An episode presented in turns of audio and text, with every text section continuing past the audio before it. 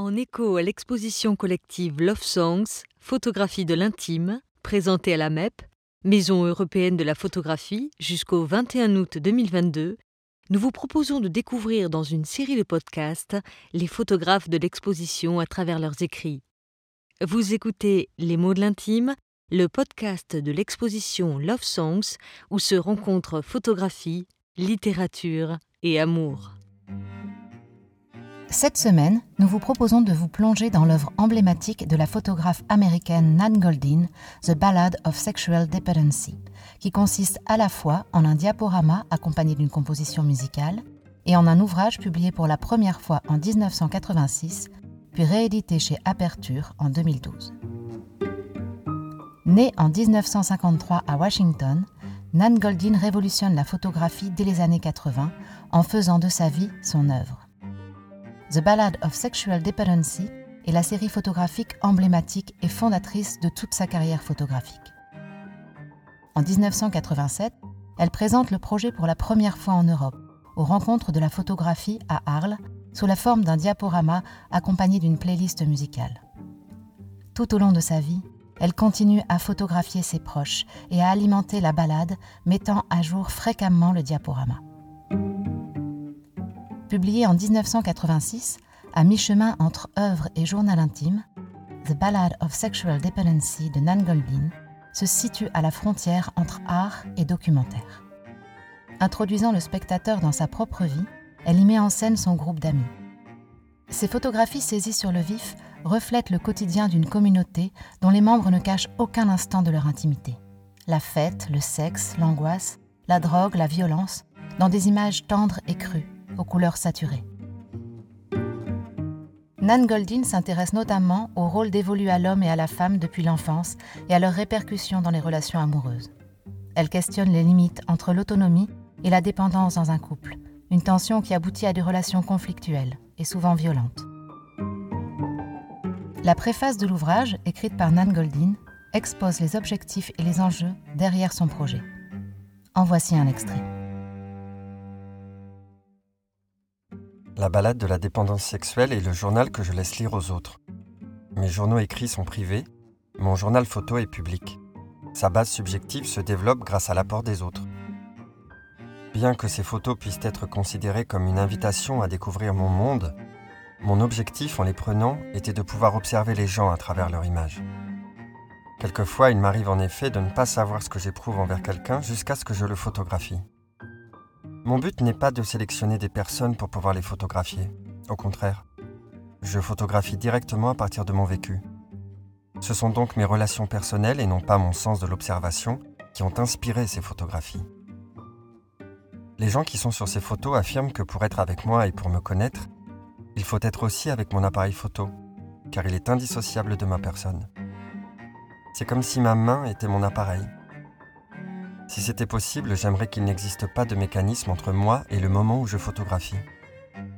Mon appareil photo fait autant partie de ma vie de tous les jours que la parole, la nourriture ou le sexe. Pour moi, l'instant où je photographie n'établit pas de distance. Il me rend au contraire plus lucide et me permet de me connecter avec mes émotions. On a souvent l'idée que le photographe est par nature un voyeur, le dernier invité à la fête. Mais ici, c'est moi qui invite, c'est ma fête, car c'est ma famille et mon histoire. Mon souhait est de parvenir à capter le sens de la vie de ceux qui m'entourent et de les doter de la force et de la beauté que je vois en eux. Dans mes photos, je cherche à ce que les gens me fixent du regard à leur tour. Ce que je veux montrer, c'est mon monde tel qu'il est, vraiment, sans le glorifier ni le peindre sous un jour plus beau que nature. Ce monde n'est pas fait que de douleur, mais il comprend la souffrance, ce qui rend possible l'introspection. Nous racontons tous des histoires, qui sont des versions de l'histoire, mémorisées, mises en boîte, racontables et inoffensives. Les vrais souvenirs que ces photographies éveillent sont des invocations à la couleur, à l'odeur, au son, à la présence physique, à la densité et au goût de la vie. La mémoire permet un flux sans fin de connexions. Les histoires peuvent être réécrites, la mémoire, elle, est indélébile.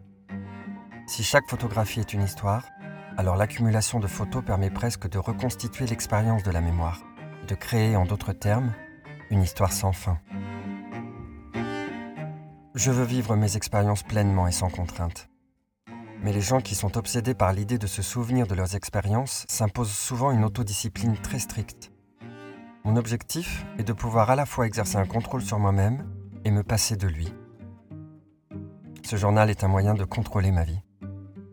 Il me permet de documenter chaque détail avec une minutie obsessive. Il me donne les moyens de me souvenir.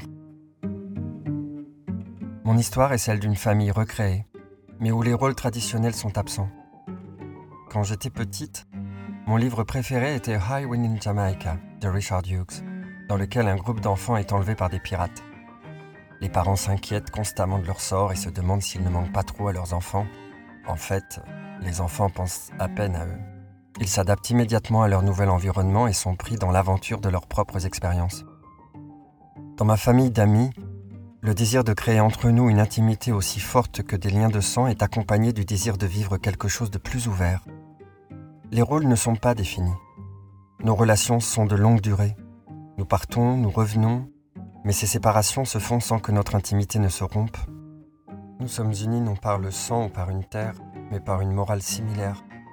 Le besoin de vivre pleinement et de vivre le moment, un manque de foi en l'avenir, un même respect pour l'honnêteté, le besoin de franchir les limites, une histoire commune. Nous vivons notre vie sans considération, mais avec de la considération pour l'autre. Il y a entre nous une capacité à écouter et à sympathiser qui va au-delà d'une définition normale de l'amitié. Les personnes et les lieux que je photographie sont spécifiques, mais mon intérêt porte sur ce qu'il y a d'universel en eux. Beaucoup de gens doutent qu'il en soit vraiment ainsi, nous ne ressemblons pas au sujet de ces photos, ils n'ont rien à voir avec nous, disent-ils. Pourtant, mon principe de base s'applique à tout le monde, car ce qui m'intéresse, c'est la nature des relations humaines. Retrouvez la série The Ballad of Sexual Dependency de Nan Goldin dans l'exposition Love Songs, photographie de l'intime, présentée jusqu'au 21 août 2022 à la Maison européenne de la photographie. Dans le prochain épisode, nous irons à la découverte de l'œuvre littéraire d'Hervé Guibert, écrivain et photographe français. L'auteur y fait le récit de son amour pour Thé, pseudonyme donné à son amant Thierry Jounot, dans toute son œuvre. À bientôt à la MEP. Merci d'avoir suivi Les mots de l'intime, notre série de podcasts en écho à l'exposition Love Songs, où littérature et photographie se rencontraient sous le signe de l'amour. En espérant que cette écoute vous aura donné envie de découvrir l'exposition ou à l'inverse prolonger le plaisir de votre visite, nous vous invitons à partager ces podcasts avec vos proches. À bientôt à la MEP.